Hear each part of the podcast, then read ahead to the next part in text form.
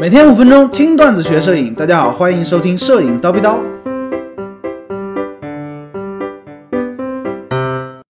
高老师摄影故事之聊聊适马传感器的黑科技。黑科技这个词儿啊，这些年被用的有些烂啊，甚至有的手机都宣称自己拥有十大黑科技，拉出来一看呢，基本上都是扯淡。那在摄影的领域呢，黑科技常常见于形容索尼啊、啊适马之类的产品，比如说索尼的相机啊，适马的镜头，尤其是 Art 系列，那便宜又大碗了啊，原厂一半不到的价格啊，蔡司顶级 Altus 的画质，那你怎么夸呢，都不算过分。其实呢，在很多年前，适马的另一项黑科技啊，当时让高老师也是震惊的长跪不起啊！什么呢？哎，当年我曾经深度的体验过一款适马的小卡片儿，叫 DP2S。这个相机呢，有效像素只有四百万 APS-C 的卡片相机。当时我记得拍一朵荷花啊，哎，百分之百放大之看，呃，之后呢，我这个当时是一个资深的画质控，鼠毛党啊，哎，这个鸡皮疙瘩都起来了，盯着照片都移不开眼睛。哎呀妈，这色彩啊，这个细微的过渡，这个锐度，简直就是秒天秒地秒空气那种感觉，让人汗毛直立啊！百分之百、三百，或者说百分之五百，你放大看之后，你会发现，它拍出来的照片啊，每一颗像素都非常的结实，非常的扎实啊，一颗一颗的，而不是说我们普通相机拍的那种啊，一片一片的柔和的那种啊像素分布啊。有的同学可能会说了，老师啊，你是不是被适马充值了？啊，四百万像素而已嘛，再牛逼又能怎么样呢？啊，不要这么呛，哈，有的同学可能已经猜到了啊，哎，高老师说的所谓的黑科技，就是适马独家的宇宙独一份的三层传感器技术，啊，怎么念呢？叫啊，Foveon，Foveon 叉三传感器啊，Fovion 叉三传感器。那这里呢就要说说原理了啊，目前。除了适马之外，其他的相机品牌啊，传感器都是拜耳结构的单层传感器，也叫马赛克传感器。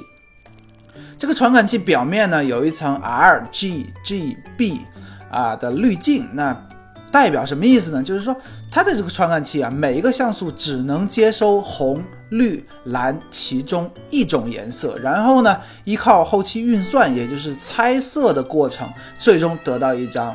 彩色的照片，说白了吧，啊，我们打个比方，两千万像素的传感器，其实只有五百万像素能够感知红色，五百万像素能够感知蓝色。由于这个绿色的感光性能比较弱，所以说剩下的一千万像素都用来感知绿色。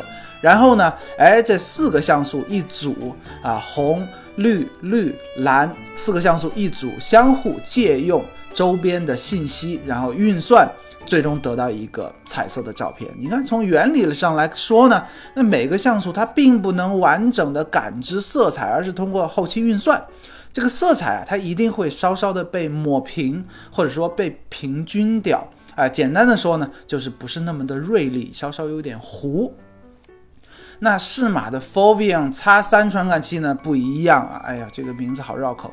这个传感器呢，它是有三层的啊，上中下三层，每一层分别感知红色、绿色、蓝色。也就是说啊，它每个像素都能真实的感知所有的色彩和明暗。不需要相互借用信息计算，所以说从原理上来讲啊，这个 Foveon X3 传感器对于色彩的表现是要秒杀马赛克传感器的。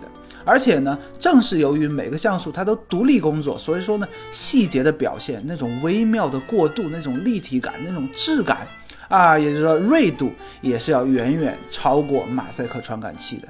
尤其是在当年很多相机都。还没有像 D 八幺零啊、八五零啊啊之类的五 D SR 之类的去掉这个低通滤镜的情况下，哎，它的锐度和色彩都是有非常明显的优势的。那听到这里呢，有同学可能会动心了，哎，我靠，原来适马还有这种宝贝儿啊啊，是不是要立刻换门买买买呢？不要急，不要冲动啊！要是这个玩意儿真的哪儿哪儿哪儿都好呢，适马。早就一统天下了，对吧？为什么很少人知道呢？肯定它有明显的短板嘛，或者说是致命的短板，是什么呢？正是由于啊，它的传感器是三层的结构，所以说适马的 Foveon X3 传感器，它的感光效率并不是特别好。先天呢，已经告别 ISO 一百以上的高感画质了。啊，ISO 两百没法用啊，大家可以理解吗？是不是很震惊？也就是说，你只能用原生最低感光度去拍画质，才能够让人哇哦啊这种感觉。所以说呢，很多人说适马的相机是日光机，只能在白天用啊，这其实不是贬低的意思，真的就是这个样子的，在当年啊。另外呢，啊，适马这个传感器啊，它偏色也是一个令人头疼的问题。你从相机上屏幕上看的那种诡异的这种成像发色啊，让你有一种砸相机的冲动。如果说你不会后期，这个机器呢，真的就是个废物。那如果说你会后期呢，哎，你还只能用适马原厂的这个解肉的软件，效率之低呢，令人发指。当然了，啊，你后期修完图之后。还是非常惊艳的，但是这个效率、这个学习成本代价还是挺大的，对吧？另外呢，早期的这个三层传感器啊，它高光啊容易溢出啊，也就是死白一片，曝光的问题呢也令人非常的头疼，很难以琢磨啊。拍完一张照片，相机你还需要处理很久、存储很久，基本上呢，这相机也就意味着告别了抓拍、连拍啊，拍不了，它就是一个呃很安静的。啊，很慢性子的一个机器。还有呢，就是续航也是问题了。你出门 要是不带个四五块电池呢，都不好意思跟打人跟人打招呼的，真的就是这样。一块电池续航能力大概几十张，哈，你能想象吗？啊，总之啊，如果说你是一个有丰富的后期经验啊，性子呢也不着急，还是只能用只用 ISO 一百也没有问题，这个机器啊无敌。当然了，这些年呢，适马的这个三层传感器也是一直在进化的啊。三层依然还是三层，但是它的结构有一些明显的变化，不是说每个像素都能单独感知红色、绿色、蓝色了，它也是有一些猜测的成分在里面。那像素这个也高了，高感画质也好了啊。最新的这个机型啊，啊，适马的 S 呃 SDQH。